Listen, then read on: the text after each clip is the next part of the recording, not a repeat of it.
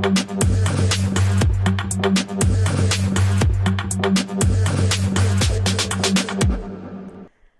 tal? Muy buenas noches y bienvenidos un día más a la segunda dosis de Periodista Digital en este jueves, día 8 de febrero. Mazazo de Europa al Felón Sánchez y victoria nacional del campo. Son los otros asuntos que destacamos para el programa de hoy. Me gustaría empezar con el asunto de las protestas. Ustedes saben que desde este programa respaldamos a los agricultores, a los pescaderos, a los ganaderos, a todos los trabajadores del campo que durante estos días están protagonizando esas protestas por toda España. Hoy en concreto, sobre todo, se han localizado, se han concentrado en Logroño. Allí han entrado estos trabajadores con muchísima fuerza, con sus tractores directamente hasta el centro de la ciudad y también han protagonizado algunos enfrentamientos con los policías, con la Guardia Civil, que intentaba impedirles ese acceso. A esta hora lo que sabemos, tenemos algunos datos, ha habido 19 detenidos, 2.725 identificados y casi 5.000 denuncias hasta este tercer día de protestas de los agricultores. Sabemos muy bien qué es lo que pasa en España, sobre todo si nos referimos al ministro de Interior, Fernando Grande Marlasca, y bueno, también a Pedro Sánchez. Para los terroristas, para los del 1 de octubre, para los separatistas, para los proetarras, alfombra roja y un montón de beneficios, dinero, también para las regiones o los lugares en los que gobiernan, pero para los agricultores que están absolutamente asfixiados, que el campo, que, que dicen, que denuncian que el campo se está muriendo como consecuencia de estas políticas, lo que tenemos es a las fuerzas y cuerpos de seguridad del Estado encima de ellos, identificándoles y sancionándoles e incluso deteniéndoles, porque ha habido 19 detenidos. También ha resultado herido un guardia civil, al parecer pues, se ha lanzado una piedra y le ha dado en, eh, pues, en la cara a, este, a esta guardia civil que ha resultado herido cuando estaba intentando de impedir el acceso de estos eh, trabajadores, de estos agricultores. Ocurre, ha ocurrido un poco parecido en Ferraz. Daba igual quien estuviese allí, ya fuesen señoras mayores, gente más joven. Hemos visto la actitud de los enviados de Marlaska en estas protestas.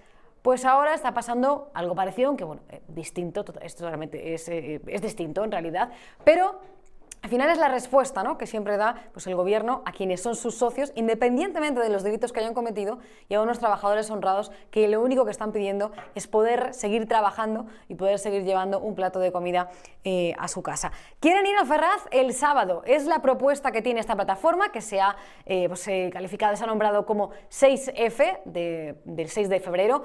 Agricultores que simplemente se están congregando y reuniendo a través de chats de WhatsApp y de Telegram, aunque sí que es verdad que a partir de mañana se van a unir las asociaciones agrarias también a estas protestas, así que se prevé que sean aún más eh, multitudinarias y dicen que el sábado en concreto quieren llegar hasta la sede del Partido Socialista.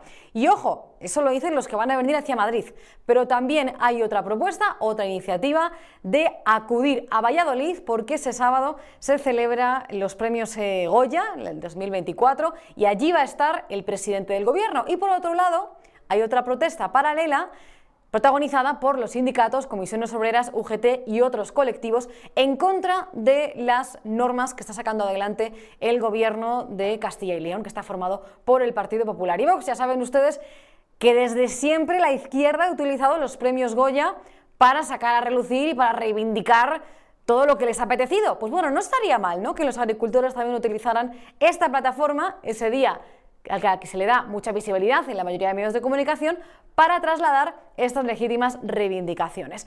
Dejando a un lado el campo, luego volveremos eh, sobre ello. Bueno, vamos a ver, antes de volver sobre ello, vamos a ver algunos de los vídeos que han destacado esta mañana de ese momento en el que los trabajadores entraban en la ciudad de Logroño.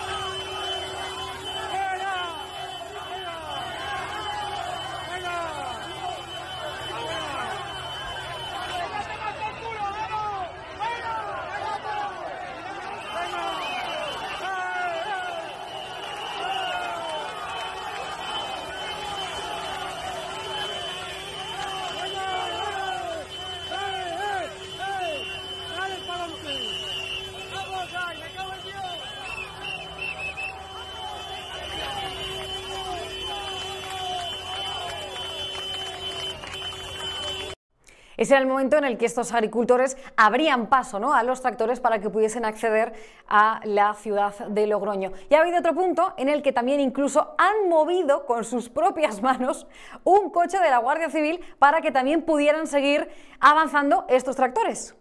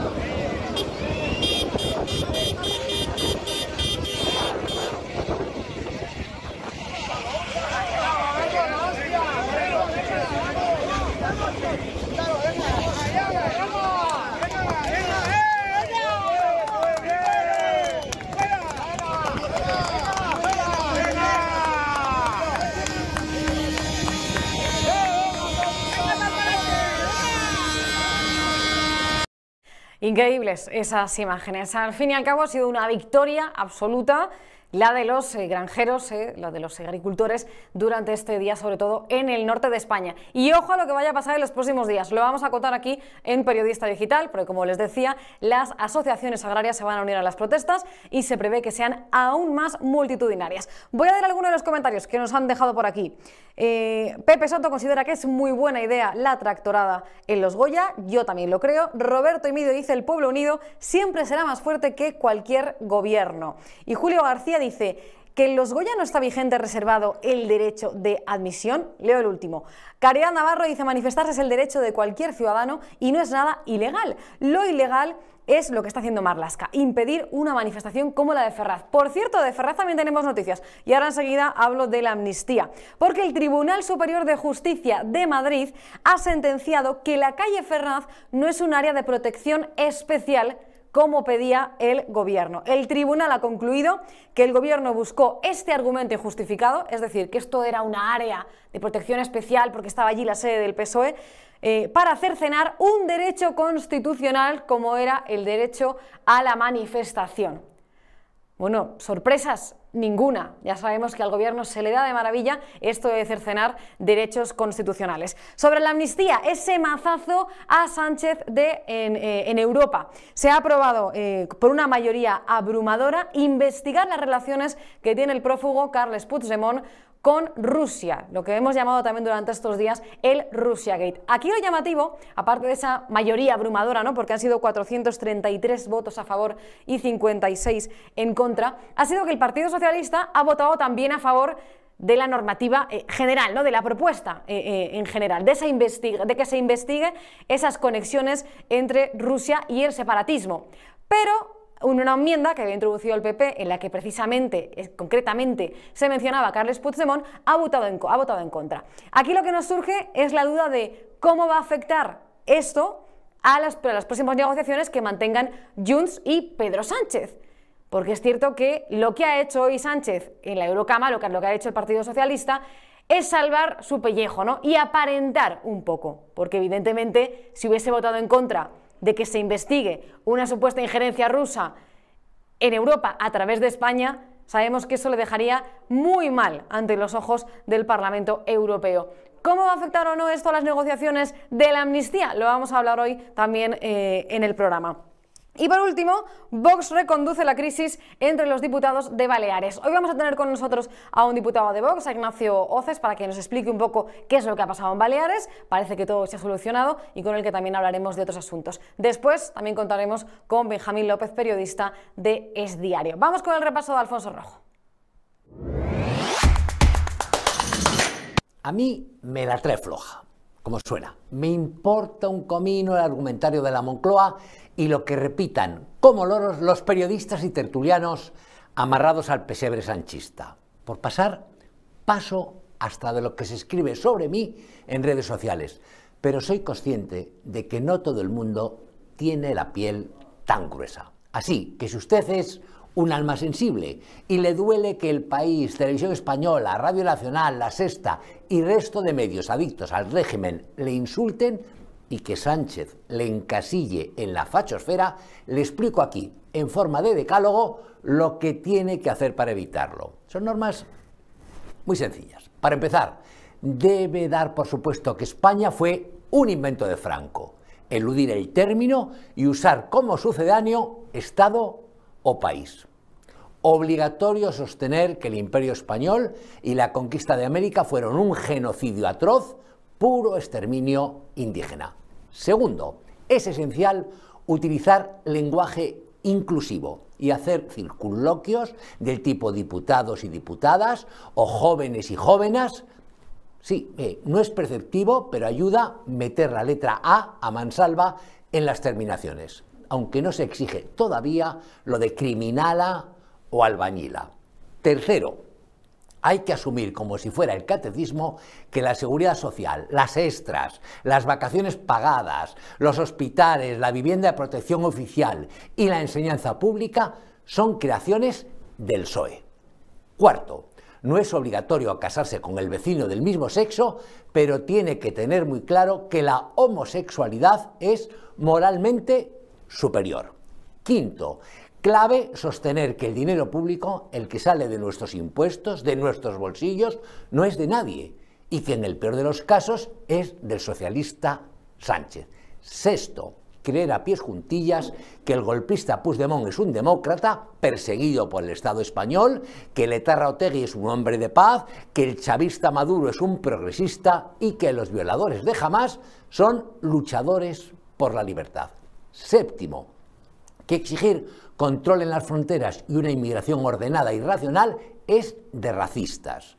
Octavo, vital la tesis de que estamos a punto de sufrir un apocalipsis por el cambio climático y que los agricultores y ganaderos que protestan con sus tractores contra la ruina que les imponen a la limón la Unión Europea y el gobierno Sánchez son unos facinerosos ultraderechistas sin escrúpulos. Noveno, ser un fan del cine español, defender que Almodóvar supera a Kubrick, que Almudena Grandes es mejor que Cervantes y que Zorra es un canto a la libertad casi al nivel de Imagine de John Lennon. Décimo y último, llamar Girona a Gerona, Ourense a Orense y Lleida a Lérida, dejando patente que las partes, Cataluña, País Vasco, Galicia y lo demás, son superiores al todo que es España y que si un padre pretende que sus hijos estudien en español, hay que correrlo a pedradas. Dicho esto, solo subrayar que tengo ya las pelotas negras del humo de mil combates periodísticos y que me resbala, como les debería resbalar a todos ustedes, lo que digan o lo que nos llamen estos soplagaitas. Seguimos hablando de la actualidad eh, política y para ello contamos con Ignacio Oces, que es diputado nacional de Vox. Hola Ignacio, ¿qué tal? ¿Qué tal? Muy bien, muchas gracias, la verdad, encantado de estar aquí con todos vosotros. Muchísimas gracias por estar en, la segunda dosis, porque además tenemos muchísimas cosas que comentar, empezando, para hablar, empezando, empezando por el campo, por las protestas que están protagonizando los trabajadores del campo eh, durante estos días. ¿Quién es culpable de la crisis que atraviesa ahora mismo eh, el campo? para ti y bueno, para Vox. Si bueno, que te tute, Ignacio nada, por favor, por supuesto.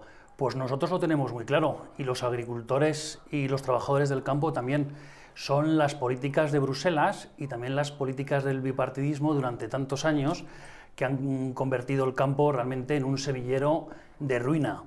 Entonces eso para nosotros es, es muy claro. De hecho, yo creo que todo el mundo tiene que tener una fecha en la cabeza. 15 de enero del año 2020, una votación en Estrasburgo y se aprueba el Pacto Verde Europeo. Lo votan a favor el Partido Popular, el Partido Socialista, los Verdes y por supuesto todos los separatistas.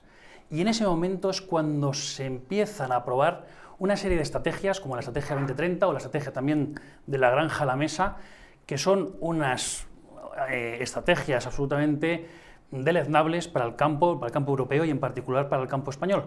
Básicamente porque les imponen una serie de trabas burocráticas, también una serie de condicionantes climáticos que les hacen que no puedan llevar el sustento de sus producciones. De tal manera tienen menos producciones agrícolas, ganaderas también, y, en fin, con graves prejuicios para toda la economía familiar.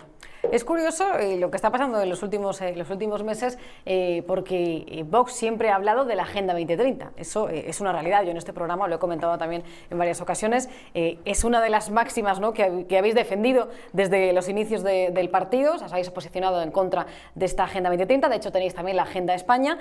Pero parecía que esto era como, una, como algo que no existía, ¿no? como una conspiración, parecía que vosotros estabais sacando de quicio eh, este asunto y ahora, de repente, los que llevaban el PIN eh, están también con los agricultores cuando fueron los que votaron a favor de esas o Yo creo que están muy nerviosos. El Partido Popular y el Partido Socialista, que votan en conjunto en torno al 90% de las ocasiones en Bruselas Recordemos también las palabras de González Pons, que es el candidato ya designado por el Partido Popular a las elecciones europeas del próximo 9 de junio, diciendo que votan y que están en coalición con el Partido Socialista y con los verdes, pues han puesto muy nerviosas al ver el hartazgo del campo español, que los agricultores, los ganaderos y los trabajadores del mar están cansados, hartos y no es para menos, porque la situación para ellos es catastrófica. Trabas burocráticas, competencia desleal con otras naciones. Es decir, nosotros estamos exigiendo, por culpa de estas políticas de Bruselas implantadas por el Partido Popular y el Partido Socialista, una serie de requisitos fitosanitarios, abonos foliares, herbicidas, etcétera, etcétera, a nuestros agricultores que no se exigen a esos mismos productos que se están produciendo en naciones fuera de Europa y que estamos importando a España. Por tanto, esa competencia desleal nosotros lo llevamos denunciando muchísimo tiempo, pero en, Europa, en el Congreso, en el Senado, en los parlamentos regionales y también en los municipios, denunciando esta realidad. Y siempre nos quedábamos solos, siempre nos quedamos solos. Respondiendo a tu pregunta, pues sí, la gente del Partido Popular y algunas personas del Partido Socialista dicen, anda lo que hemos votado, a dónde estamos llegando por culpa de estas cuestiones. Pero tampoco hacía falta ser un lince. Nosotros lo vimos con muchísima claridad en el año 2020. Ahí están las palabras de Jorge Buxadé, la hemeroteca. Santiago Abascal esto lo ha denunciado en muchísimas ocasiones y ahí está la hemeroteca. Y nosotros pues entendemos perfectamente este hartazo por parte de los trabajadores del campo, de nuestros agricultores y ganaderos, y nosotros desde Vox estamos para protegerles y lo vamos a seguir haciendo con todas nuestras fuerzas, como no puede ser de otra manera.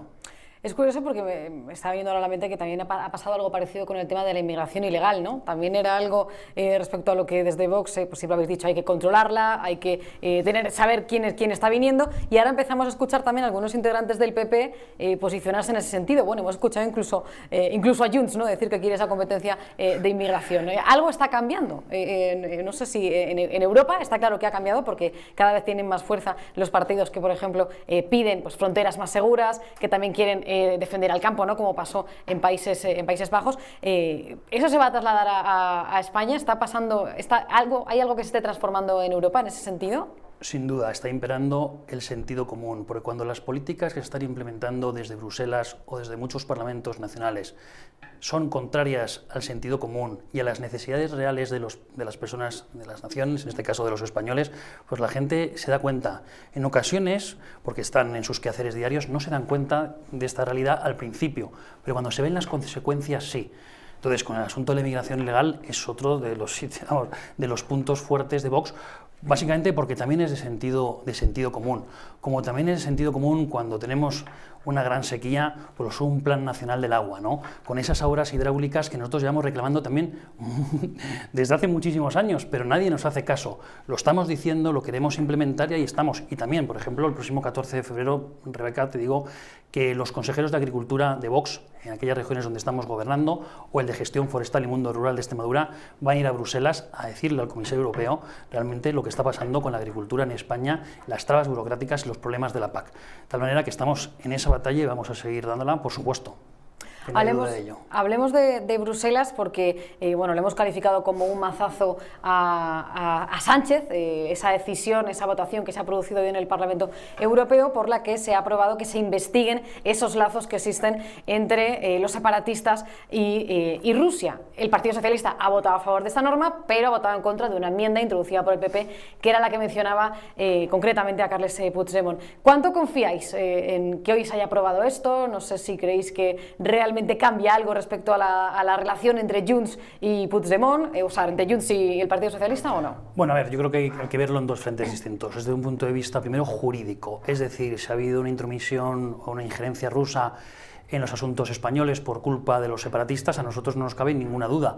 De hecho, se está investigando y que lo que nosotros queremos es que los jueces y magistrados sigan haciendo sus pesquisas, sus investigaciones y todo esto se esclarezca a la mayor celeridad, ¿no? porque es importante que todos los españoles sepan esto, ¿no? es decir, que los separatistas estaban hablando con Rusia precisamente, bueno, en fin, esto la verdad es que es una cuestión de mafias y que es bastante desagradable. Desde el punto de vista político yo no creo que afecte absolutamente nada al Partido Socialista porque el Partido Socialista está vendido directamente a Junts. Necesitaban sus votos, se planificó la amnistía, por ahora no la han sacado. A veces estas cuestiones pueden ser por algunos desajustes o algún desacuerdo que quieran pactar ahora, pero que posteriormente, es decir, nosotros no nos fiamos absolutamente de nada, por supuesto. Es todo un paripé eh, hasta después de las elecciones gallegas, que también es una teoría que aquí eh, comentamos. No, descartamos, sin duda, que, que podemos esperar de los enemigos de España y de un Partido Socialista que está doblegado a los enemigos de España. Que acabamos se acaba de condenar 15.000 millones de euros a Cataluña, no precisamente para destinadas a los servicios públicos, a los servicios sociales, sino entre otras muchísimas cosas a las embajadas que ellos tienen ahí propagando el antiespañolismo. Con 15.000 millones de euros eh, se podrían triplicar las ayudas directas a los agricultores de la PAC. Y de las ayudas que en el año 2023, 2023 hemos dado a los agricultores a consecuencia de la sequía, podríamos multiplicarlas por 41. ¿eh? con esos 15.000 millones de euros, si realmente se destinarán a las cosas que realmente importan, como es a los agricultores ganaderos de España. Respecto a la amnistía, desde Vox eh, sois muy críticos con, eh, con, con, qué puede hacer el Partido Popular en el Senado. ¿no? Le pedéis al Partido Popular, a la formación de Alberto Núñez Feijóo, que paralice esta norma en el Senado. ¿Eso se puede hacer o no? Desde el Partido Popular insisten en que esto no es posible hacerlo porque el reglamento no lo permite. Bueno, claro que se puede hacer, eh, no hay ninguna duda. Desde luego, lo que no se podía hacer es la ley de amnistía, ¿no? Eso no hay ninguna duda y el Partido Popular eso decía compartirlo, es decir, lo que es inconstitucional en el Congreso, obviamente es inconstitucional en el Senado. Entonces, ante una situación tan crítica, ante una norma que vulnera principios tan elementales como la igualdad de todos los españoles ante la ley, o el principio de separación de poderes, que es también un principio esencial en una democracia, eh, si una, una formación política quiere tramitar una iniciativa de esta, eh, decir, de, esta forma, hombre, yo creo que parece lógico que el Senado lo pueda parar. ¿Cómo lo puede parar? Bueno, pues nosotros lo que entendemos es que puede existir dos formas. Una de ellas es calificarla, inadmitirla, tal y como marca el artículo 36 del reglamento del Congreso, la inadmita, inadmita y se cree un conflicto constitucional entre dos instituciones del Estado, el Congreso o el Senado. O en su caso, que la remita al Congreso otra vez diciendo básicamente que esto se tramite como una reforma constitucional, ya que la ley de amnistía no cabe en el texto constitucional. Nosotros tenemos claro que hay que luchar contra la ley de amnistía por todos los frentes. Y entendemos que el Senado es uno de ellos. Y por tanto cree ese, conflicto y que dirima el Tribunal Constitucional. ¿Qué pasa? Claro, que el Tribunal Constitucional mm, está presidido por el señor Conde Pumpido, hablando de eso fue designado magistrado del Tribunal Constitucional el año 2017 con el voto favorable de los senadores del Partido Popular. Y hay quien dice hay quien dice que es el redactor, no sé si de forma completa o parcial, del texto de la ley de amnistía. ¿no? En fin, eh, tenemos una situación muy compleja, pero tenemos que utilizar todos los medios a nuestro alcance para parar esa posible ley de amnistía si es que llegara al Senado, que yo espero que no llegue, desde luego. Hablemos de, las elecciones eh, en Galicia, así para que nos dé tiempo también a tratar todos los temas, porque ahora tenemos también el tiempo un poquito más eh, limitado. Elecciones en Galicia el próximo día 18 de febrero y Galicia sigue siendo la única región que se le resiste eh, a Vox, es donde no tenéis ningún escaño, es el único sitio donde no tenéis escaños. ¿Por qué? ¿Por qué sucede esto? ¿Por qué se le sigue resistiendo Galicia a Vox? Bueno, vamos a esperar, vamos a esperar al domingo. Nosotros a día de hoy tenemos 110... Bueno, hasta ahora. Bueno, sí, sí, sí, pero bueno, en fin, vamos a ver. Yo creo que esta ocasión es idónea, la verdad, para que los gallegos puedan poner la papeleta de Vox eh, si están absolutamente en contra de la amnistía y de Pedro Sánchez sin titubeos. También eh, la papeleta de Vox es la garantía real y absoluta de estar con el mundo agrario y, por supuesto, con los pescadores gallegos. Por supuesto, también, por otro lado, para reducir eh, la, mm, la burocracia tan latosa precisamente en Galicia y para que el gasto político ineficaz, improductivo, que no sirve para los ciudadanos, se destine realmente a las familias, a las familias gallegas. Y es verdad que es todavía el único parlamento en el que no hemos entrado. Nosotros tenemos 118 diputados regionales, 33 diputados nacionales, 3 senadores, 4 eurodiputados, em, muchísimos concejales. Eh, conformamos 5 gobiernos regionales, hemos formalizado 6 acuerdos en distintos gobiernos regionales. Eh, pero bueno, yo creo que el domingo ya cambiará y entrará Vox. Estoy convencido de ello, la verdad. Las encuestas dicen que, dicen que no, que no va a entrar Vox. Bueno, nosotros no mm, estamos siempre en lo que estamos, que será el resultado. Tantas veces han fallado las encuestas que no nos las creemos. Lo que queremos es que la gente vote y estamos convencidos de que hay cientos de miles de gallegos que van a confiar en Vox y en Álvaro Díaz Mella, que es nuestro candidato, que es un, candidato espectacular. El otro día leí una entrevista que le habían sacado en el diario El País y destacaban el, titular eh, del candidato de Vox en el que decía eh, me siento más eh, español que, gallego, ¿no? Y yo creo que el, el, País directamente, o sea, lo destacaba como una crítica, pero digo, bueno, es que yo personalmente también me siento más española que madrileña, no sé. Bueno, él se siente... Parece algo lógico, ¿no? Razonable. él se siente profundamente gallego y por ser profundamente gallego es totalmente español. Y él lo dice con absoluta naturalidad, porque Galicia es una tierra españolísima y, vamos, y él está muy orgulloso de ello, por supuesto, y nosotros, por supuesto, también.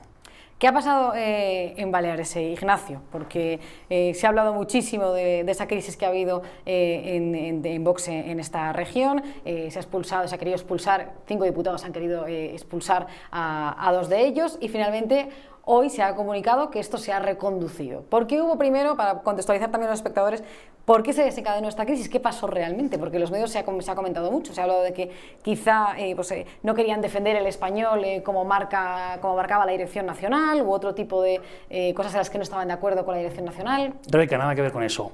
Estos son, sobre todo, insidias protagonizadas por muchos medios de comunicación para intentar dividir a Vox y pensaban que lo iban a conseguir en Baleares y no, no lo han conseguido.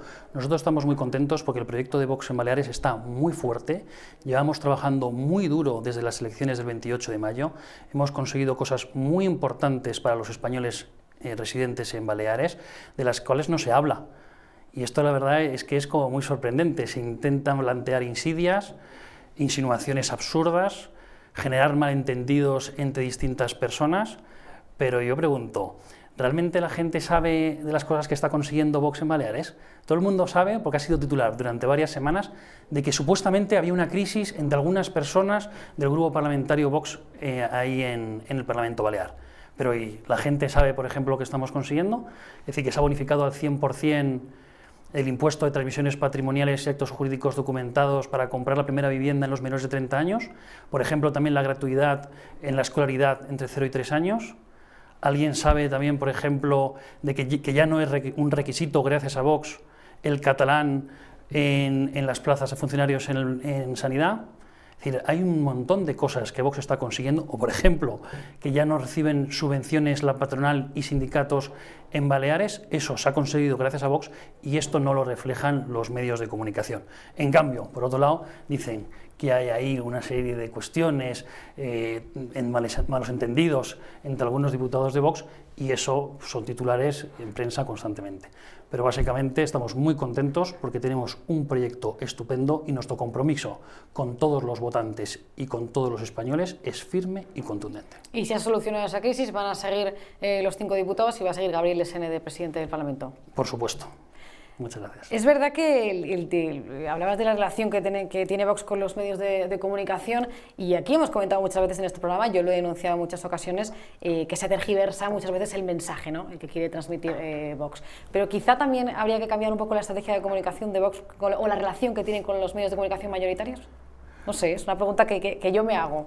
Eh, pues la verdad es que no, sé muy bien, Rebeca, qué contestarte a eso, pero lo que sí te puedo decir es que yo que soy diputado nacional y que nosotros registramos muchísimas iniciativas a lo largo de la semana en el Congreso, y me consta también que en todos los parlamentos regionales, en Bruselas, etcétera, los medios de comunicación no hablan de ello. Es decir, que las propuestas en firme de Vox para solucionar los problemas de los españoles, de esto no se suele hablar y los medios de comunicación lo tienen masticadito, porque se lo damos en papel. Y por tanto, yo no sé si tenemos que mejorar nuestras relaciones con los medios de comunicación, la verdad es que en ese sentido, porque yo creo que nuestra relación es en ese sentido bastante buena. Les proveemos de toda la información para que ellos luego la dijeran y la trasladen. Eso sí, lo que nos molesta es cuando la manipulan o mienten. Eso sí que nosotros no lo podemos tolerar, porque nosotros estamos aquí para la verdad, por la verdad y para dar soluciones reales a todos los españoles que muy mal lo están pasando. Una última, eh, una última pregunta, porque ya nos hemos quedado sin tiempo, eh, Ignacio. Eh, yo puedo entender, me pongo a lo mejor en el lugar de algunos votantes de Vox y dicen, bueno, en los últimos meses, pues primero pasó lo de Macarena Blona, después se fue Iván Espinosa de los Monteros, ahora se ha hablado tanto de esta crisis en, Baleares. ¿Qué está pasando? ¿no? Hay una crisis en Vox, como apuntan algunos medios de, de, comunicación también, volvemos un poco a lo mismo que dicen estos, los medios mayoritarios, ¿no? Pues yo no creo que haya ninguna crisis en Vox. Nosotros no hemos condicionado las políticas públicas en España tanto como ahora. Tenemos cinco gobiernos regionales, hemos conformado además un sexto acuerdo como es el de Baleares, que está siendo muy fructífero, que está ayudando a los españoles de Baleares. Gobernamos sobre más de 14 millones de, de, españoles. Estamos haciendo una labor extraordinaria en Extremadura, en Castilla y León, en Aragón, en Valencia, en Murcia, en Baleares en un centenar de municipios que se están llevando políticas prácticas reales que los ciudadanos están percibiendo, que están notando y tenemos muchísimo camino por delante. Por tanto, no considero que haya una crisis en Vox en tanto que nosotros estamos condicionando las políticas de acuerdo con nuestro ideario como nunca lo habíamos hecho hasta la fecha. Pues muchísimas gracias, Ignacio Haces, por estar eh, con nosotros en la segunda dosis. Muchas gracias a ti. esperamos pronto. Muchas gracias. Gracias. Antes de dar paso a nuestro siguiente invitado del día, les voy a poner ese vídeo en el que veíamos cómo han entrado los tractores esta mañana en la ciudad de Logroño.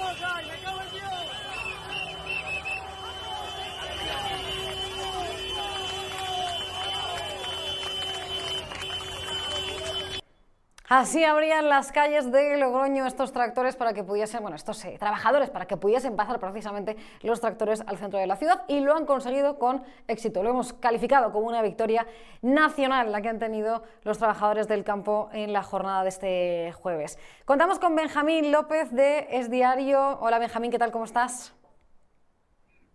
¿Qué tal, Rebeca? Un saludo para ti y para todos los espectadores.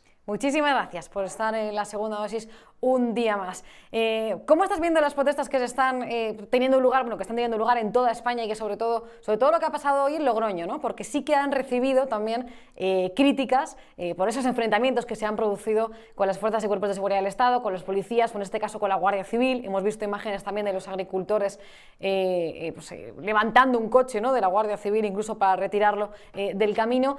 ¿Es tan grave la situación del campo? Que les está todo permitido en estas protestas o no sé, o no debería ser así. ¿Cómo lo ves, Benjamín? A ver, en, primer lugar, yo creo ya poniéndome en el punto de vista del Ministerio del Interior, si tú mandas a la policía o a la Guardia Civil a un sitio es para que pueda eh, efectuar su, labor, es decir, para que sea eficaz y para que eh, concluya con éxito su objetivo.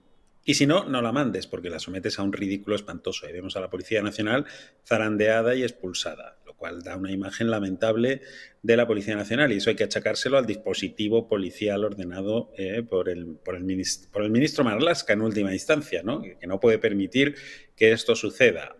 O impide que pasen o les deja pasar, pero esta solución intermedia me parece que es lamentable por la imagen que traslada y, y cómo deja ¿no? al Cuerpo Nacional de Policía creo que es un descrédito total para la policía o para la Guardia Civil en su caso, ¿no? en, otros, en otros momentos. Eh, eso no quiere decir que, la actuación de los agricultores no esté justificada. Me refiero a sus protestas. ¿no? Evidentemente, si me dices, ¿te gusta ver cómo se zarandea la policía? No. ¿Te gusta ver cómo se, eh, se falta la autoridad de la Guardia Civil? No. Desde luego no me gusta. Pero ya digo, es que creo que se está haciendo muy mal desde el Ministerio del Interior, ¿no? Eh, si se actúa con contundencia, tiene que ser con total contundencia y si no, tienes que, que, que dejar a los agricultores que actúen, porque esto es lo que no se puede, no se debe, no se debe hacer, ¿no? Ver este tipo de imágenes que estamos viendo ahora. Pero los agricultores en el fondo tienen toda la razón, yendo a la raíz de sus reivindicaciones. Tienen absolutamente toda la razón. Es gente que normalmente no sale a la calle, no, protesta demasiado, de vez en cuando hacen una manifestación en Madrid por, el Paseo de la Castellana, cada X meses o cada X años y ahí acaba todo. Pero eh, todo tiene un límite, la paciencia se agota, hay unas elecciones europeas, no nos, olvidemos, a la vuelta de la esquina, y creen que es el momento eh, de hacer presión y de que dejen de tomarles el pelo literalmente, ¿no? Desde Europa, desde el gobierno español y en general desde las políticas ¿no? que, que se implementan hacia ellos. Con lo cual, yo creo que los españoles estamos en plena solidaridad ahora mismo con lo que están haciendo, a pesar de las molestias que nos, causan, ¿no? en carreteras, en el transporte, etcétera, pero sí creo que deberían actuar con la suficiente inteligencia como para que esa ola de solidaridad que tienen su favor no se les acabe volviendo. Se puede apretar, pero hasta un No puedes hacer la vida imposible a los ciudadanos porque si no nos acabaremos cansando y cuando la opinión pública se vuelva contra ellos, si es que eso sucede, pues tendrán un problema añadido. Yo creo que ahora tienen que precisamente que hacer todo lo contrario.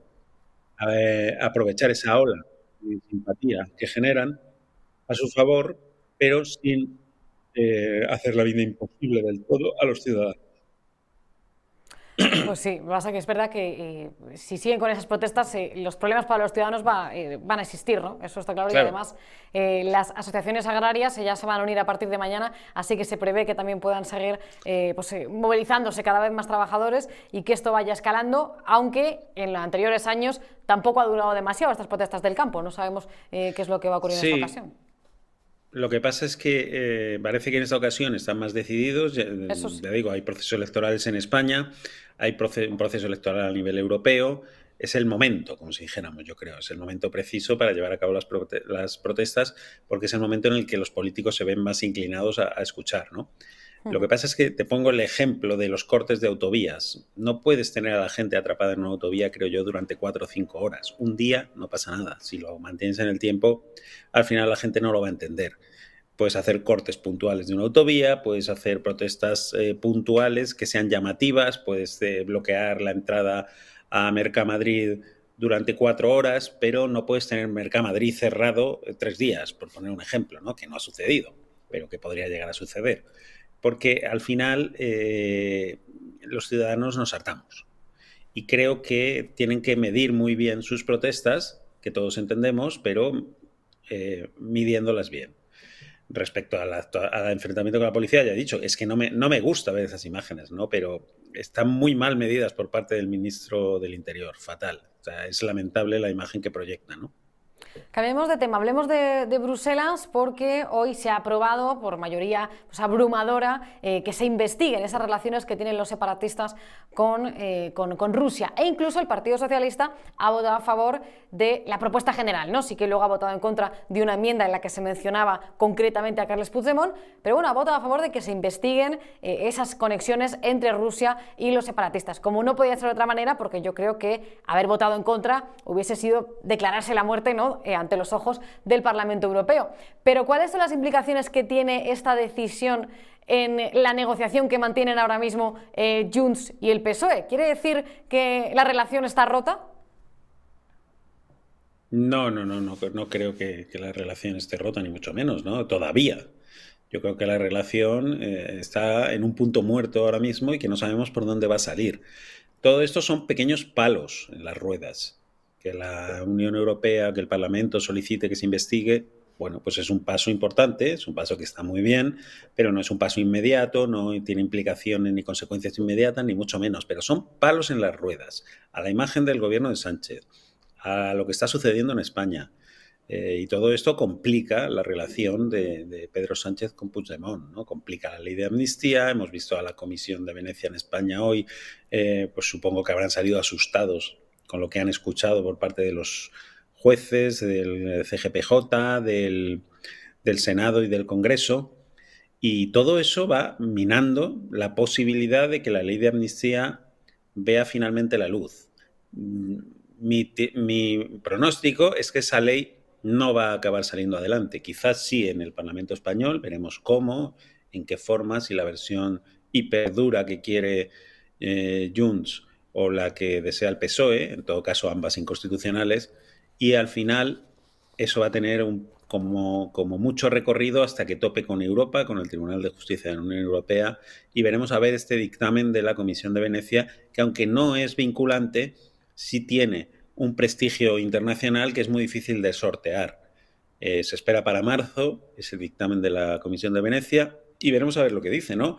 Pero ya digo que es, muy difícil buscar una justificación a la ley de amnistía porque yo creo que cualquier observador imparcial, sin pasión política puesta en España, se dará cuenta de que hay un individuo que se llama Pedro Sánchez que ha utilizado esa ley de amnistía, el borrado de los delitos de unos eh, delincuentes, para comprar siete votos de su investidura. Y creo que el hecho este es tan palmario que, como digo, cualquier observador objetivo lo ve con claridad. Y ese dictamen de la Comisión de Venecia puede ser, de nuevo, ese sí, bastante, bastante importante a la hora de parar eh, este, esta, ley o estas ambiciones de Pedro Sánchez, ¿no? No le, auguro, no le auguro buen futuro a la ley de amnistía, sinceramente, y creo que eso es una buena noticia para España. Hasta que eso llegue, pues vamos a sufrir todos mucho, evidentemente. Eh, pero eh, se dará por bien empleado si finalmente conseguimos que se dé marcha atrás y que este gobierno acorralado, pues a lo mejor acabe convocando elecciones anticipadas. Pues ojalá que tenga razón y que no tenga, eh, que no tenga futuro esa ley de amnistía. Muchísimas gracias, Benjamín López, por estar con nosotros. Te leemos en Es Diario. Un placer como siempre. Un abrazo. Hasta la próxima. Y con esto nos vamos. Ya saben que no se pueden ir muy lejos porque a las 10 llega mi compañero José Cárdenas para hablar de estas y muchísimas otras cosas. Nosotros, todos en conjunto, es decir, Eurico Campano, Josué Cárdenas, Bertrán Endongo, Alfonso Rojo y una servidora, estaremos mañana en el programa El Pentagrama, ese programa especial que emitimos todos los viernes a las 8 de la tarde, en el que nos juntamos los cinco, o sea, los cinco presentadores de Periodista Digital, para analizar entre nosotros y debatir sobre los asuntos de la semana. Lo hemos grabado hoy y ya les digo, les anticipo que eh, ha, sido, ha sido tolita. Hemos discutido bastante, sobre todo ellos, ¿eh? han discutido mucho.